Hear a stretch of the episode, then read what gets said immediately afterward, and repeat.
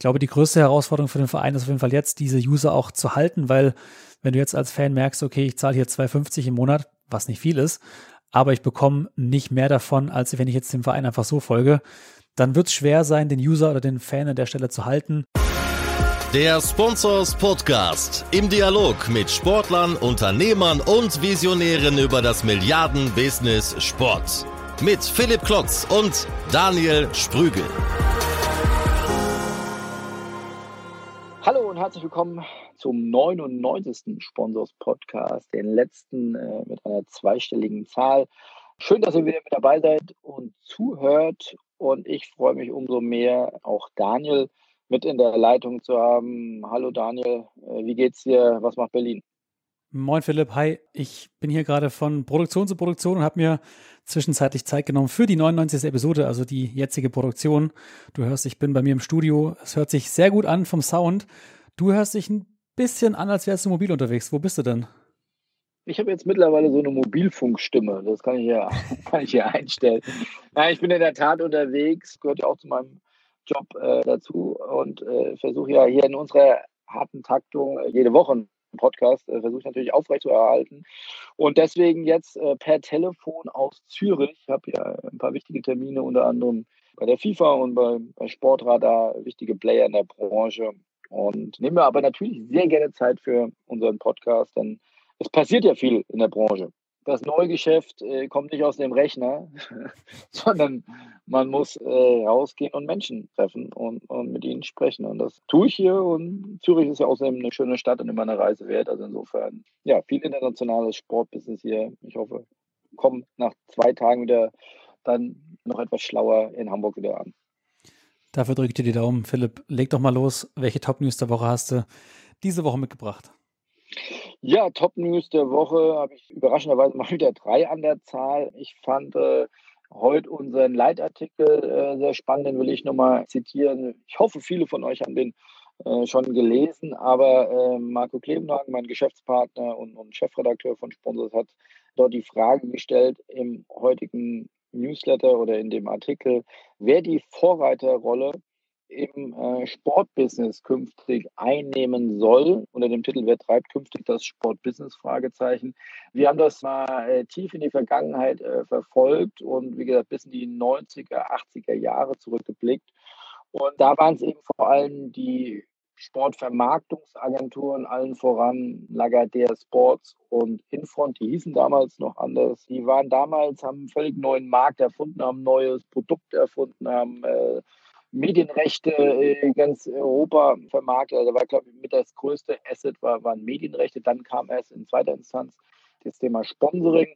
Aber beides, Medienrechte und Sponsoring, haben die entwickelt und eben zu dem gemacht, was wir eben heute kennen. Äh, nach und nach haben sich dann die Verbände und Clubs eben die schlausten oder einen großen Teil der schlauen Köpfe dann selbst ins Haus geholt. Das ist eine, eine Verlagerung des Know-hows sozusagen von den Vermarktungsagenturen zu den Sportrechtehaltern gegeben hat. Und das hat dazu geführt, dass viele Rechte jetzt in-house vermarktet werden. Wir kennen das heutzutage von FIFA bis UEFA, aber auch die DFL oder eben viele Clubs vermarkten das selbst äh, und nicht mehr in der Fremdvermarktung von Agenturen. Also wenn man das mal in den historischen Kontext äh, setzt, ist das wirklich eine sehr spannende Entwicklung. Und wenn man sich dann auch nochmal anguckt, wie jetzt gerade einerseits der Börsengang von Wandersport, zu dem ja auch Infront gehört, und andererseits auch der Verkaufswunsch von Lagardère, dem Tochterunternehmen von Lagardère Sports, der sich ziemlich dahin zieht und gemessen daran, was äh, die Unternehmen einst investiert haben, um diese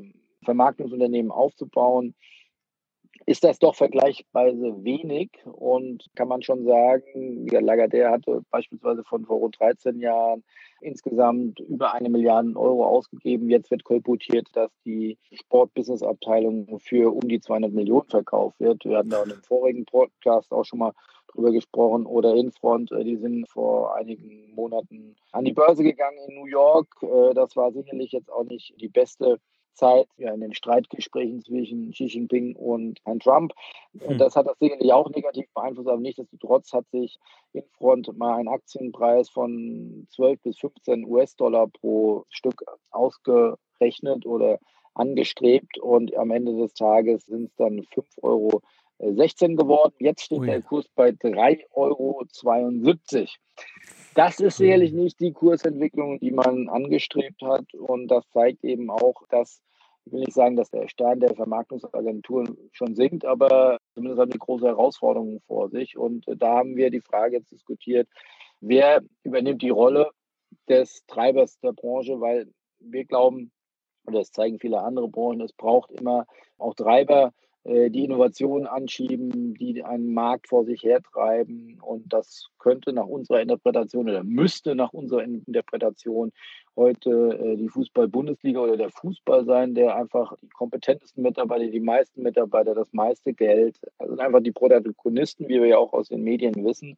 Aber gleichzeitig äh, verfolgen die doch sehr viele Eigeninteressen, gerade die großen Clubs. Man hat da nicht das Gefühl, dass hier, äh, außer es geht jetzt um die Medieneinnahmen der DFL, aber sonst an einem, einem großen gemeinsamen Strang gezogen wird, sondern aus teilweise verständlichen Gründen werden hier viele Einzelinteressen verfolgt. Und ja, da ist es eben spannend zu beobachten, wie sich der Markt weiterentwickelt und diese Frage, können wir nicht zu Ende diskutieren, aber haben wir hiermit mal angestoßen, werden die sicherlich auch beim Spubis weiter diskutieren. Wir finden das eine spannende Entwicklung. Und gleichzeitig merken wir aber auch, dass gar nicht, ich will das gar nicht zu, zu einem negativen Licht sehen, weil wir sehen ja, äh, auch wenn wir da unsere Newsletter oder unsere Meldungen verfolgen, äh, es gibt ja wieder bei den Clubs, aber auch bei anderen, bei unterschiedlichsten Ligen einen Umsatzrekord nach dem anderen. Nicht in astronomischer Höhe, aber man, man zeigt, es gibt weiterhin Wachstum, es gibt eine positive Entwicklung im Sportbusiness. Aber das ist kein Selbstläufer und deswegen ähm, heute an morgen denken, um da mal eine Phrase zu bedienen und da eben sich zu fragen, wer kann morgen der Treiber äh, der Branche sein. Ich persönlich glaube, dass es eher aus der, wie du es gerade auch schon gesagt hast, aus der Technologie-Ecke vielleicht kommt, nicht unbedingt aus dem Fußball, weil Innovationstreiber ja auf der einen Seite schon, auf der anderen Seite sehr fragmentiert und an vielen Ecken wird gearbeitet, aber nichts, was gemeinsam kommt ich glaube persönlich, und da habe ich jetzt in letzter Zeit auch einige gute Beispiele gesehen, dass sich vielleicht völlige neue Branchen entwickeln aus dem Sport heraus, sei es jetzt durch die Umsetzung von E-Sports-Events offline, also auch in Stadien und so weiter. Da sehe ich einen großen Trend und ähm, ja, Technologieanbieter, die wie zum Beispiel auch der Khalid Assis äh, zum Thema künstliche Intelligenz, war ja auch schon mal hier im Podcast zu Gast. Das sind, glaube ich, Themen, die aus der Technologie-Ecke kommen, die in meinen Augen in der Sport-Business-Welt ja für die Zukunft sorgen werden. Aber ich lasse mich gerne eines Besseren belehren. Ich weiß es nämlich nicht, was die Zukunft bringt. Ja, ich finde das interessanten Gedanken. Wir kommen ja gleich bei deinem Thema da, denke ich, nochmal drauf.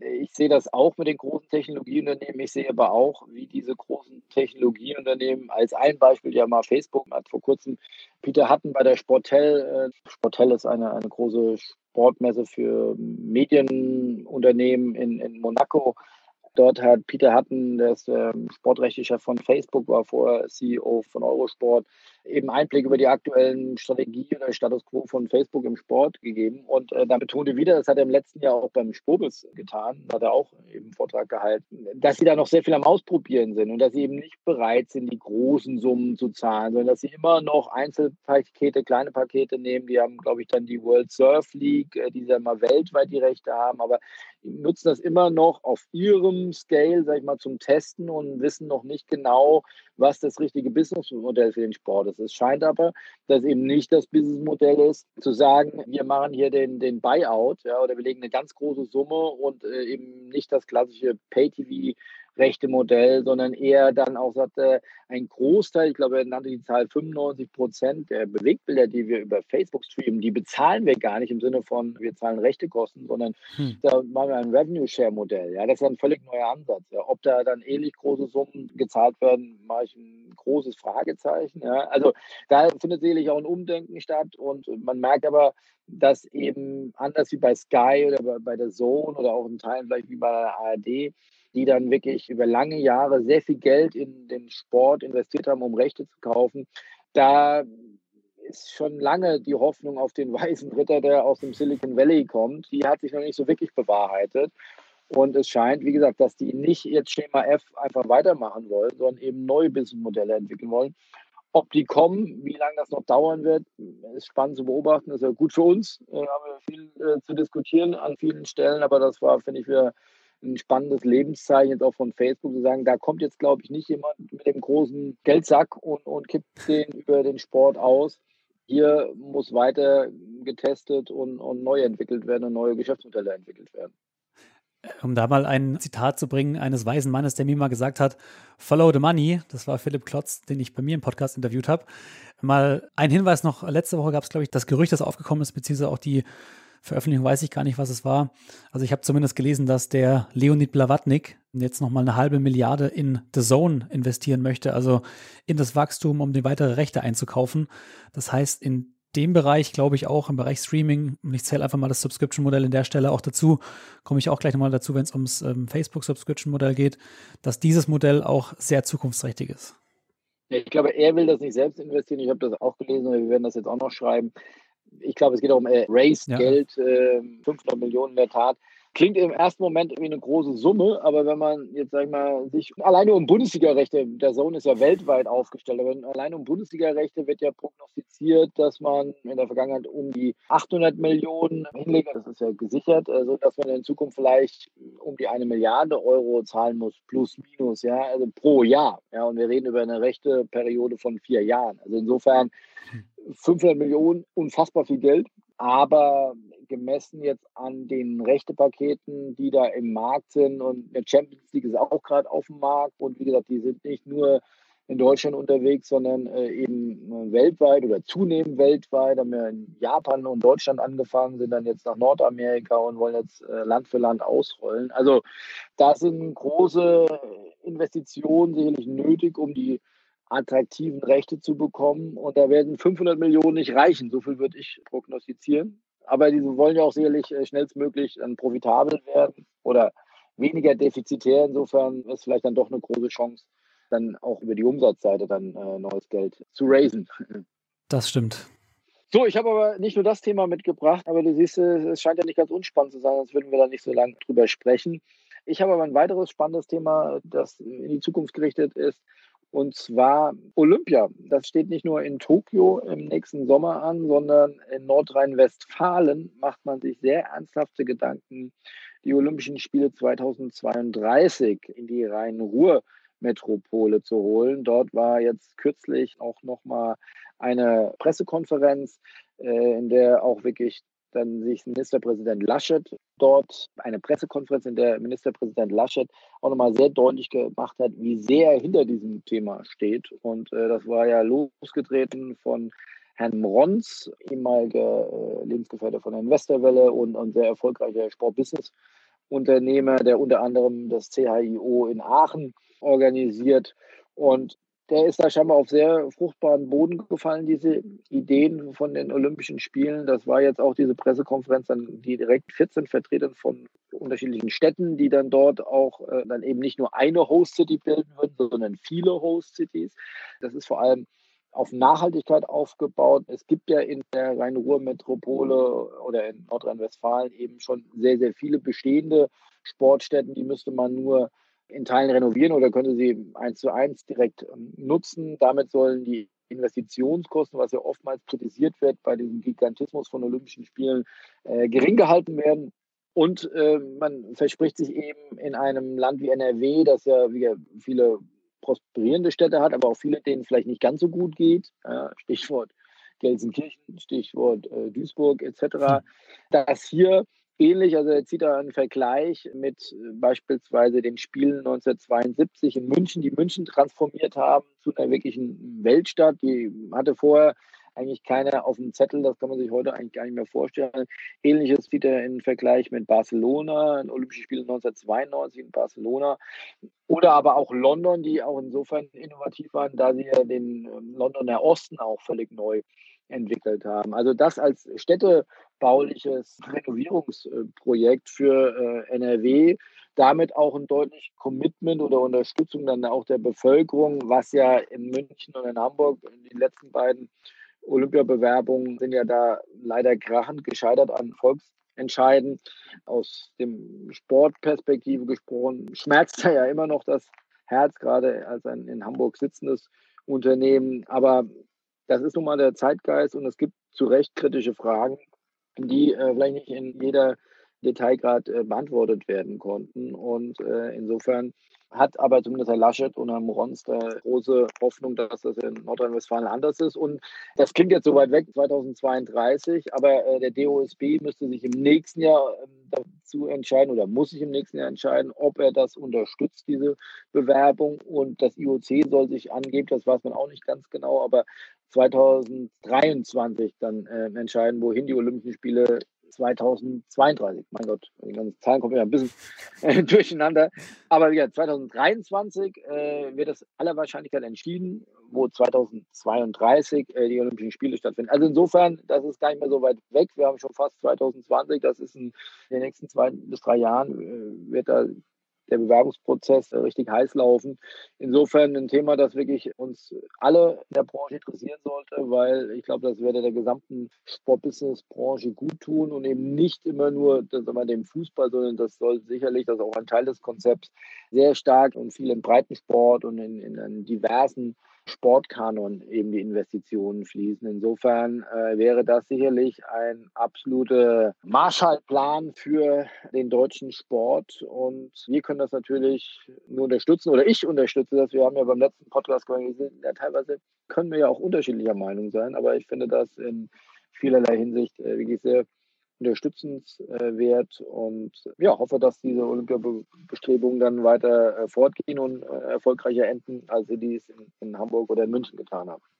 Heute herrscht auf jeden Fall Einstimmigkeit in Episode 99. Ich bin auch mit dabei.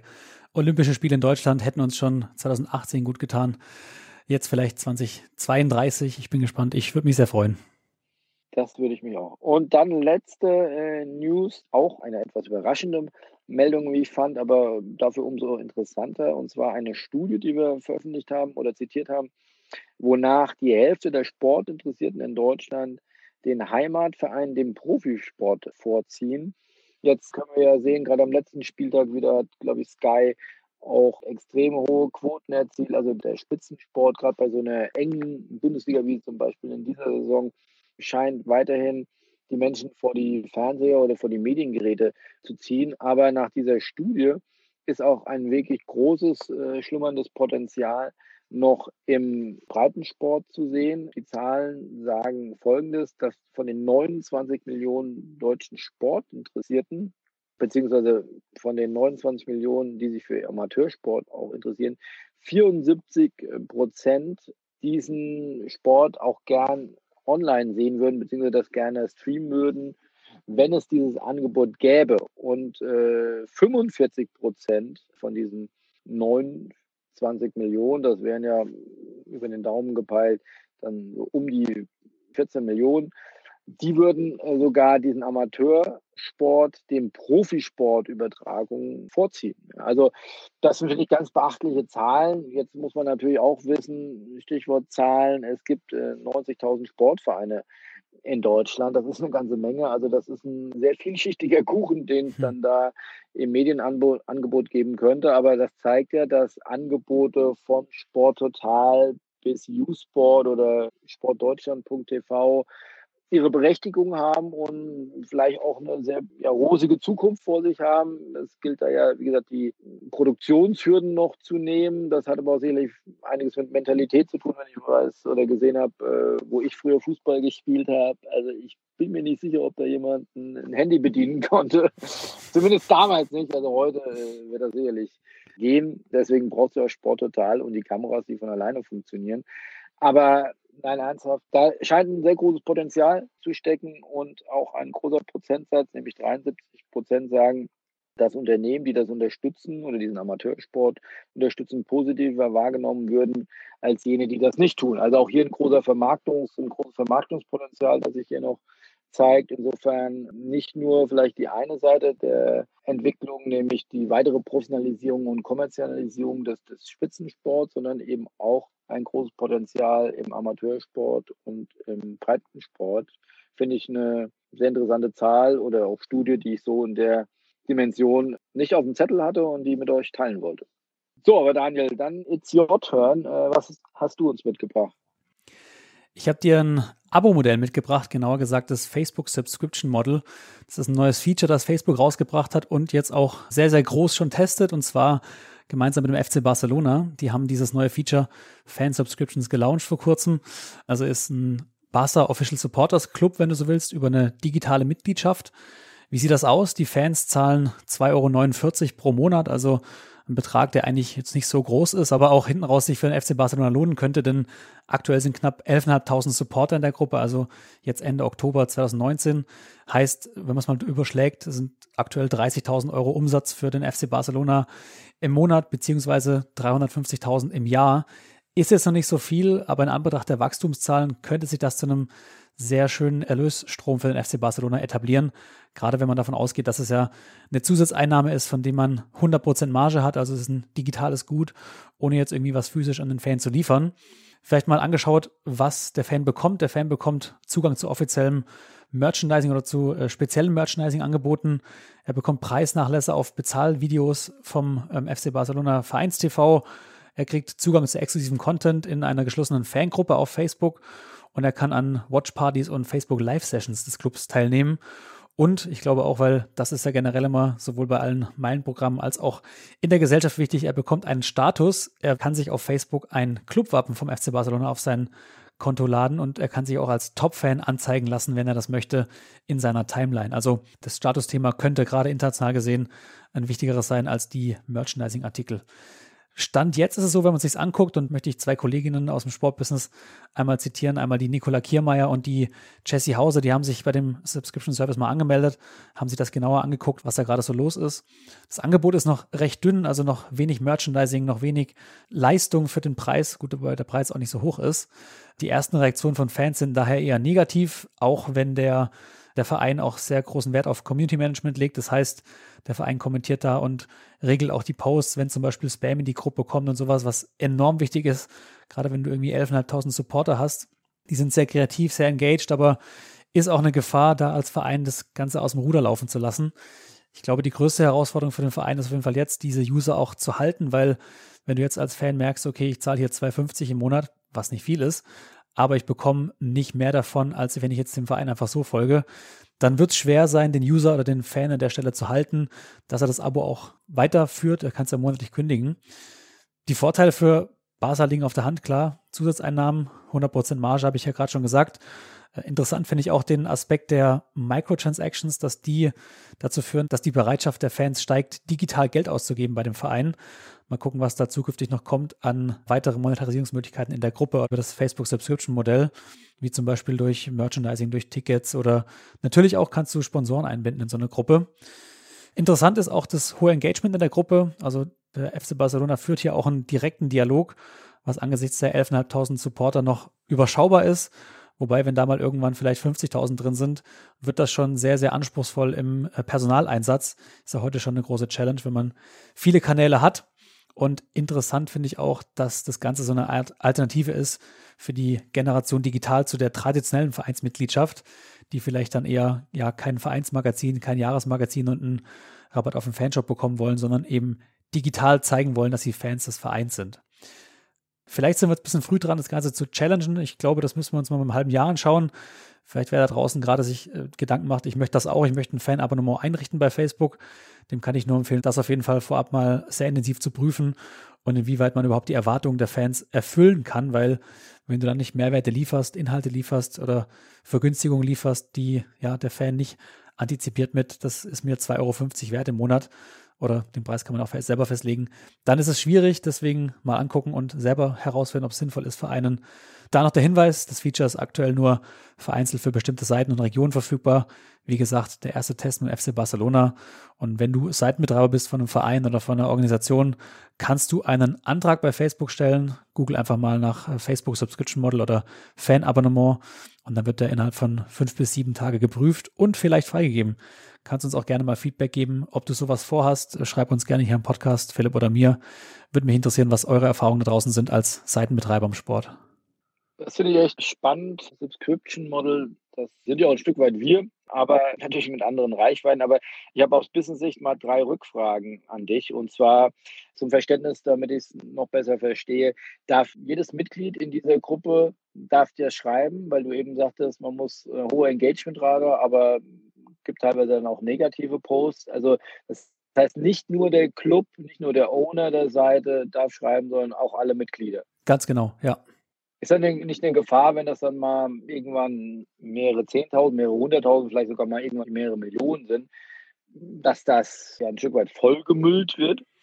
Ja, das beklagen ja auch schon die ersten ja, Reaktionen in der Gruppe, dass es Spam gibt. Natürlich gibt es auch immer jemand, der was verkaufen will und sagt, da kann ich noch mal ein Angebot reinpacken. Ich merke das selber bei mir als Seitenbetreiber. Ich bitte jemanden dann immer vorher mir Bescheid zu geben, wenn er was reinposten will. Das ist bei 1200 Menschen noch okay. Ich glaube, irgendwann muss es dahin gehen, dass der Verein dann selber orchestrieren muss, welche Posts er freigibt und welche nicht. Aber das, was ich gerade schon sagte, ist sehr personalintensiv. Aber diese Möglichkeit, dass du es freigeben kannst, dass es durch so eine Korrekturschleife läuft, das gibt es jetzt schon. Müsste ich prüfen, ich weiß es gerade nicht. Ich kann es mir vorstellen, weil anders wird es ja gar nicht handelbar sein. Und weil du eben das so in deinem digitalen Leichtsinn gesagt hast, äh, dass Barcelona 100 Prozent der Einnahmen bekommt. Das wäre ja Weltinnovation. Ist das wirklich so, dass die 100% der Einnahmen bekommen, weil normalerweise schneiden sich äh, doch die großen Tech-Unternehmen immer eine große Scheibe ab, zu sagen, 30, 50 Prozent bleiben bei uns. Wir machen hier Revenue-Share-Modell. Gebe ich dir recht. Ich glaube, da gibt es garantiert ein Revenue-Share-Modell. Ich wollte damit nur sagen, dass eigentlich hat der Verein keine Kosten, bis auf die Plattformkosten, die er vielleicht an Facebook zahlt. Wobei ich davon ausgehe, gerade bei dem Test mit Barca und Facebook, dass hier Facebook wahrscheinlich eine Fixed Fee an Barca zahlt, dass sie diesen neuen äh, Service überhaupt erstmal austesten, weil das Ganze ja als Benchmark gelten soll für weitere Sportorganisationen oder auch andere Entertainment-Unternehmen. Also ich kann dir jetzt nicht sagen, ob da Facebook wirklich eine Marge bekommt beim FC Barcelona oder, oder nicht. Aber ich glaube, die würden das Feature nicht einführen, wenn sie nicht selber eine Marge auf dem, dem Feature hätten. Ja, wir hatten das ja an anderer Stelle schon mal diskutiert. Also ich finde ja durchaus einen interessanten Hinweis. Ich bin jetzt nicht so nah an, an Facebook dran, aber wenn man sowohl die Medienlandschaft als auch äh, Aussagen von Herrn Zuckerberg interpretiert oder auch ganz einfach die Zahlen sprechen lässt, dann sind ja mindestens mal in, der, in Nordamerika und in, in Europa die Engagementraten oder die, die aktive Userzahlen in gewissen Altersgruppen durchaus rückläufig. Insofern ist vielleicht auch zum ersten Mal in der Firmengeschichte von Facebook ja auch Facebook ein Stück weit in der Pflicht, dort eine attraktive Plattform zu kreieren und nicht das nur zu orchestrieren und sagen, jeder will eh zu mir kommen, sondern zu sagen, ich muss auch attraktive Angebote auch attraktiven Content-Ownern äh, machen. Das tun sie ja an anderer Stelle auch mit Medienunternehmen. Also insofern, vielleicht sind das ja durchaus attraktivere Angebote, als wenn ich jetzt eine noch stärkere Position der, der Stärke habe. Also von daher, wir spekulieren, äh, das hört ihr raus, aber man sieht daran auch ein spannendes Thema und werden wir auf jeden Fall weiter beobachten, wie sich das entwickelt, weil, gebe ich dir recht, das ist natürlich eine schöne Möglichkeit, die ja zumindest bei den großen Clubs ja millionenfachen Reichweiten beziehungsweise Followerschaften ein Stück weit auch zu äh, monetarisieren und äh, näher an den Club zu binden. Wir können ja gerne mal, wie das andere Podcasts auch machen, so eine Art, nicht Kummerkasten, aber so eine Art Briefkasten einrichten, wo man uns schreiben kann, anonym, wer irgendwelche Infos hat dazu, gerne rüberschicken, wer selber sowas betreibt. Sind wir sehr dankbar für, sowas auch im Podcast dann natürlich auch nur, wenn es äh, validiert ist, euch da draußen mit auf den Weg zu geben. Und letzte Frage von meiner Seite. Äh, wie sieht das mit den Daten aus? Also heißt das, wenn jetzt Peter Müller oder Daniel Sprügel äh, jetzt 2,50 Euro zahlen und äh, zahlendes Mitglied sozusagen in der Facebook-Barcelona-Gruppe werden, bekommt Barcelona dann auch die Daten von Peter Müller und Daniel Sprügel oder bleiben die bei Facebook? Das kannst du von außen schwierig sehen. Was ich sehe, ist, dass du den Kaufabschluss über die Facebook API machst. Also Facebook hat den Zahlungsprozess direkt auf ihre Seite eingebunden und du kannst mit PayPal und mit Kreditkarte zahlen. Ich persönlich glaube, dass der Verein relativ wenig Daten bekommt, weil das würde ein Stück weit gegen das Geschäftsmodell von Facebook torpedieren, was sie bisher immer gemacht haben. Also ich sehe jetzt da keine von außen betrachtet, wohlgemerkt, keine direkte Schnittstelle, dass der Verein davon auch die Daten exportieren kann. Hm. Ja, aber auch das ist, finde ich, eine sehr spannende Strategie- und Philosophiefrage, wie wir ja im letzten Podcast mit äh, Philipp Liesenfeld ja auch andiskutiert hatten. Äh, und ich an anderer Stelle mit ihm schon mal noch mal ausführlicher auch besprochen hatte, gibt es ja da diverse Ansätze und die machen ja mit ihrem 24-7 FC-Doku äh, ja den Versuch, auch hier wieder eine eigene Plattform aufzubauen, um dann selbst auch an die Kontakte zu kommen, eher dann die Social Media Plattform als Lead Funnel zu nutzen mit Snippets und dort dann darauf hinzulinken, aber am Ende des Tages seine eigene Plattform zu haben, um sich unabhängig von den großen Plattformen zu machen. Also dieses Spiel, wo nutze ich sie, wo, wo spiele ich mit den Doppelpass oder wo mache ich mich von denen abhängig, weil, wie du andeutest, vielleicht dann auch eine Signing-Fee von denen bekomme, da eine, eine richtige Digitalstrategie zu vollziehen, das ist sicherlich herausfordernd und äh, gibt es auf jeden Fall unterschiedliche Ansätze. Und äh, auch hier, wir können ja nur darüber berichten, wir, wir, wir können jetzt nicht sagen, was richtig und was falsch ist, aber äh, beobachten, in welche Richtung sich das entwickelt. Ja, du siehst ja beim, beim ersten FC Köln auch, die mit The Zone kooperieren, was man im Podcast gehört hat. Da ist auch die Frage, ob du als Fan bereit bist, für einen Tag früher den Content als, wenn du The Zone-Abonnent bist, ob du bereit bist, einen Tag vorher das nochmal anzuschauen auf den FC-Kanälen und Geld dafür zu bezahlen oder ob du einen Tag wartest, bis es auf The Zone ist, ist auch ein zweischneidiges Schwert. Ob diese Partnerschaft aus Reichweitensicht sehr sinnvoll ist, auf der anderen Seite natürlich auch auf der, wem gehören die Datensicht, äh, auch nach hinten losgehen kann. Ja, aber du musst ja erstmal Bekanntheit für dieses Thema dann auch aufbauen. Insofern ist wahrscheinlich der Sohn mit einer deutlich höheren Reichweite ausgestattet als der FC auf seinen digitalen Kanälen. Insofern kann ich das ja auch wieder im Sinne eines Funnels, eines Vertriebsfunnels äh, denken, zu sagen, erstmal die Leute informieren, Bekanntheit, Beliebtheit, Verwendung. Und dann am Ende des Tages sind es ja dann so kleine Summen. Ich glaube, das ist ja auch die Hoffnung der Vereine zu sagen, da ist ja dann auch die Sympathie mit den Verein dann hoffentlich so groß, dass sie sagen, das schließe ich dann lieber beim Club direkt ab als beim Drittanbieter. Auf der anderen Seite, da ist immer dann mein kritischer Einwurf, der dann heißt, wie sieht es um die Convenience aus? Muss ich mich jetzt nochmal bei einem dritten äh, Angebot anmelden? Ja, muss ich mir jetzt nochmal mhm. Passwörter, das, also gerade Thema Single Login, das ist wiederum dann auch ein, ein, technisches Thema, das es sicherlich zu beachten gibt. Und, und wie viel ist der Kunde bereit, an, an par parallelen Abonnements zu pflegen im Sportbereich? Ja, gebe ich dir recht. Ich glaube, die einzige Möglichkeit, die wir haben, ist, Philipp nochmal im Jahr in den Podcast einzuladen, dass er uns nochmal ein Comprehensive Review auf das Projekt gibt und uns Einblick in die Zahlen gibt. Das wäre wünschenswert, das werden wir versuchen. Aber es wäre eben noch wünschenswerter, dass auch mehrere Clubs so mit diesen Thematik umgehen, teilweise ja, offen damit umgehen, aber auch einfach bewusst auch Dinge probieren. Das habe ich ja, finde ich dann schon sehr rausgelesen und rausgehört. Und das finde ich dann schon sehr fortschrittlich gedacht, dass eben dann bewusst auch äh, gar nicht im ersten Sinne um Geld zu verdienen, sondern um auch Thesen zu validieren oder zu falsifizieren, wie sie sich aufgestellt haben, wie sie an neue Zielgruppen kommen, wie neue Geschäftsmodelle funktionieren und die dann auszurollen. Also wie gesagt, das will den ersten FC Köln nicht zu hoch über den Klee loben, aber das finde ich schon deutlich spürbar anders, wie, wie sie sich ja selbst auf die Fahnen geschrieben haben im Vergleich zu vielen anderen Bundesliga-Clubs vom Asset Management und Beteiligung an SK Gaming über diese Videostrategie äh, oder die eigene Doku, die sie gepublished haben, bis hin zum Accelerator, den sie jetzt seit zwei Jahren betreiben. Ja. Wollen wir einen Deckel drauf machen, Philipp? Wir machen den Deckel drauf. Gleich gibt es hier äh, Termin und du musst an den Schnitt. Insofern äh, freue ich mich über einen launigen Austausch über Sportbusiness Deutschland und bleibt uns gewogen und am Kopfhörer. Äh, wir hören uns dann bald wieder. Tschüss aus Zürich. Macht's gut. Ciao, ciao.